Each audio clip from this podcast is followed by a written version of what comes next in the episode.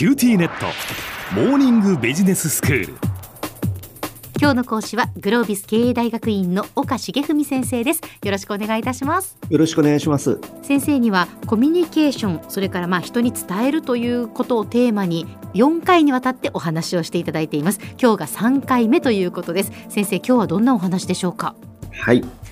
今日はコミュニケーションに臨むにあたってどういう準備をしていけばいいのかということについてお話をしてみたいと思います。はい。やっぱ準備って大切ですよね。そうですね、ええ。あのこれがあるのかないのかということによってその後の学習にもつながってきますので、どんな工夫をしていけばいいのかご案内していきたいと思います。はい。お願いいたします。えー行き当たりばったりでコミュニケーションを繰り返すというのは得策ではありません。ん。なぜならば、経験を次に活かしにくいからです。はい。逆に、事前にちょっと準備することが、コミュニケーションの成功への確率というのを高めてくれます。また、仮にうまくいかなかったとしても、その経験が次に活かせるようになります。早速、事例でまた考えてみたいと思います。皆さんは、とあるパンのメーカーの営業だというふうに仮定してみてください。はい郊外に複数の喫茶店を展開するとあるコーヒー店にサイドメニューとして自社のパンを置いてもらえないかというふうに考えていると想定しましょう。うん飛び込みの営業になるんですけども、どういう点をアピールすればいいのかうんというふうなことを少し考えてみてください。はいで、こんな時にどうしても自分の商品の説明を一生懸命やってしまおうというふうなことをよくやってしまいます。うんどのような商品なのか、他の商品と比べて何が良いのか。一方で、これまで考えてきたように、コミュニケーションは受け手が決めます。はいあなたが話したいことは、聞き手が聞きたいことでは、ひょっとするとないかもしれないということです。そこで、ここでは受け手、つまり店主の立場に立って、店主として聞いてみたいことが何なのかというのを問いの形で複数挙げていくということを事前にやってみましょう。なるほど店主の立場に立って考えてみると、例えば、まず売れるのか、そして儲かるのかということは気になることと考えられます。ですよねはい。また、お客さんは増えるのか、お客さんは喜んでくれるのか、そもそもでパンは美味しいのかといったことも関心の対象になるかもしれません。うんまた、今回は店主からすると飛び込みの営業になるわけですので、発注数などについて柔軟性はあるのか、取引を始めた後、急にやめることはないのか、つまり継続的な取引はできるのかといったことも関心事項として考えられます。あ確かにそうですねそういうことまでなかなか今頭が回っていませんでしたはい。今出てきたポイントを少し整理しておきます。はい売れるのか、儲かるのか、お客さんは増えるのか、お客さんは喜んでくれるのか、そもそもで美味しいのか、柔軟性はあるのか、継続性はあるのか、うんここまでで7つの関心事項を洗い出すことができました。はい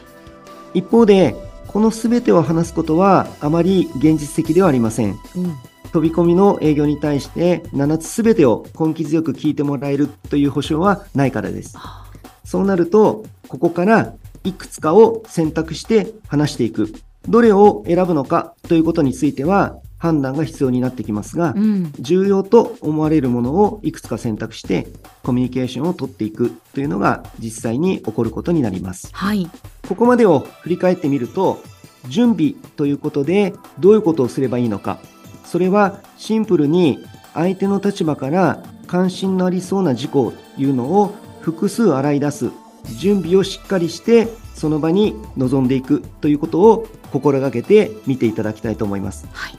このアプローチの効用というのを考えておきたいと思います。うん相手の気にしそうなポイントを複数洗い出した上でコミュニケーションに臨むことのメリット。洗い出しをしないで行き当たりばったりでコミュニケーションをした場合との比較で考えてもらうとイメージがしやすくなると思います。はいまず一つ目は柔軟性。相手の反応に合わせて話が変えられます。その場合にもし事前に気にしそうなポイントというのが洗い出されているのであれば相手の反応を見ながら違うポイントを出していくことができます。うんまた、相手が質問する事項についても、事前に想定していることによって答えられる可能性というのが上がってきます。うん何も準備をしていないと、その場での瞬発力に頼らざるを得なくなってしまいます。そうですね そうするとやっぱりあたふたしてしまいそうですよねそうですね。それがまさに次のポイントなんですけれども、精神的な余裕にもつながっていくというメリットもあります。うん事前にある程度の思考投入ができているため、まず余裕を持ってその場に臨むことができます。はいまた、想定外の事項が起こった場合に、準備を何もしていないと、単なる焦りということになってしまいます。うん頭が真っ白になる可能性というのは、準備をしなかった時に高まってきます。はい2つ目のメリット、精神的な余裕につながっていくというふうなことも押さえておきましょう。はいそして最後3点目。実はこれが一番重要かもしれません。コミュニケーションが終わった後の振り返りという観点で考えてみましょう。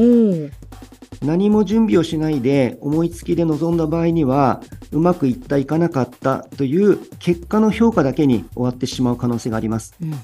一方で、しっかりと準備して臨んだ場合は、そもそもで考えられていたポイント自体が間違っていたのか、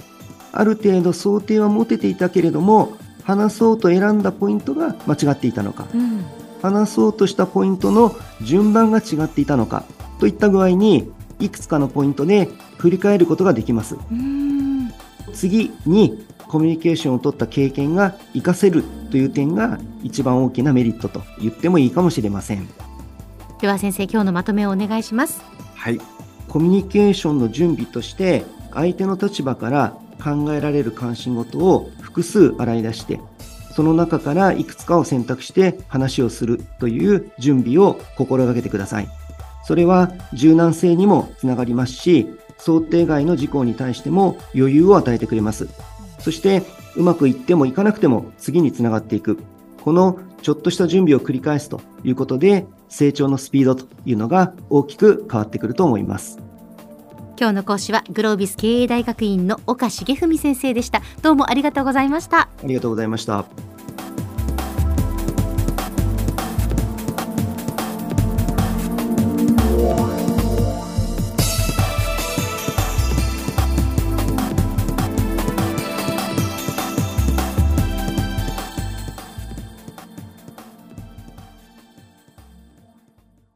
QTnet。 BBIQ にしてから毎日必ず実家の父と母からビデオ電話がかかってくる。元気？で毎日だからそう変わんないよ。痩せたか？で毎日だからそんなに変わってないって。